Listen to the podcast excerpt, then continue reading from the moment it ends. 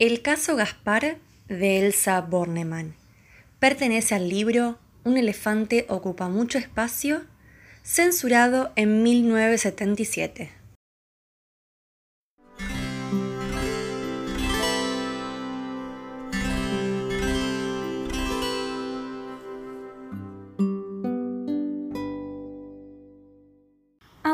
De recorrer la ciudad con su valija a cuestas para vender por lo menos 12 manteles diarios, harto de gastar suelas, cansado de usar los pies, Gaspar decidió caminar sobre las manos.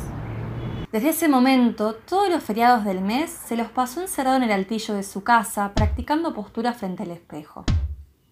Al principio, le costó bastante esfuerzo mantenerse en equilibrio con las piernas para arriba, pero al cabo de reiteradas pruebas, el buen muchacho logró marchar del revés con asombrosa habilidad. Una vez conseguido esto, dedicó todo su empeño para desplazarse sosteniendo la valija con cualquiera de sus pies descalzos. Pronto pudo hacerlo y su destreza lo alentó. Desde hoy basta de zapatos.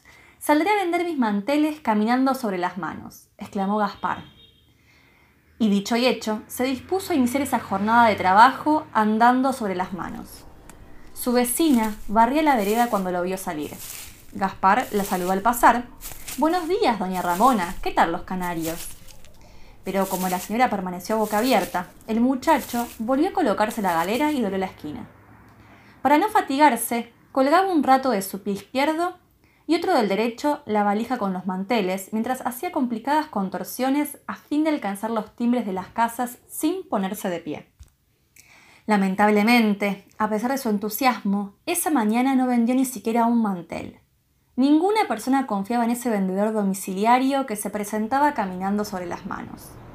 Me rechazan porque soy el primero que se atreve a cambiar la costumbre de marchar sobre las piernas. Si supieran qué distinto se ve el mundo de esta manera, me imitarían. Paciencia. Ya impondré la moda de caminar sobre las manos, pensó Gaspar, y se aprestó a cruzar una amplia avenida. Nunca lo hubiera hecho. Ya era el mediodía. Los autos circulaban casi pegados unos contra otros. Cientos de personas transitaban apuradas de aquí para allá. ¡Cuidado, un loco suelto! gritaron a coro al ver a Gaspar. El muchacho les escuchó divertido y siguió atravesando la avenida sobre sus manos lo más campante. Loco yo, va, opiniones pero la gente se aglomeró de inmediato a su alrededor y los vehículos lo aturdieron con sus bocinazos, tratando de deshacer el atascamiento que había provocado con su singular manera de caminar. En un instante, tres vigilantes lo rodearon. Está detenido, aseguró uno de ellos, tomándolo de las rodillas, mientras los otros dos se comunicaban por radioteléfono con el Departamento Central de Policía. Pobre Gaspar. Un camión celular lo condujo a la comisaría más próxima y allí fue interrogado por innumerables policías. ¿Por qué camina con las manos? Es muy sospechoso. ¿Qué ocultan esos guantes? Confiese, hábele. Ese día, los ladrones de la ciudad asaltaron los bancos con absoluta tranquilidad. Toda la policía estaba ocupadísima con el caso Gaspar, sujeto sospechoso que marcha sobre las manos.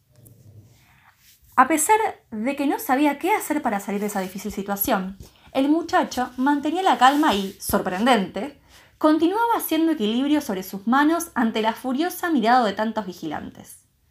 Finalmente, se le ocurrió preguntar, ¿está prohibido caminar sobre las manos?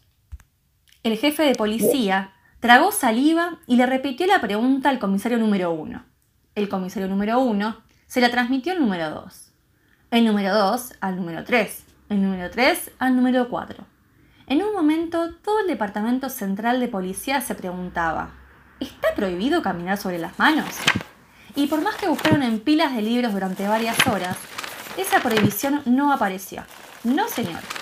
No existía ninguna ley que prohibiera marchar sobre las manos, ni tampoco otra que obligara a usar exclusivamente los pies. Así fue como Gaspar recobró la libertad de hacer lo que se le antojara, siempre que no molestara a los demás con su conducta. Radiante, volvió a salir a la calle andando sobre las manos. Y por la calle debe encontrarse en este momento con sus guantes, su galera y su valija, ofreciendo manteles a domicilio y caminando sobre las manos.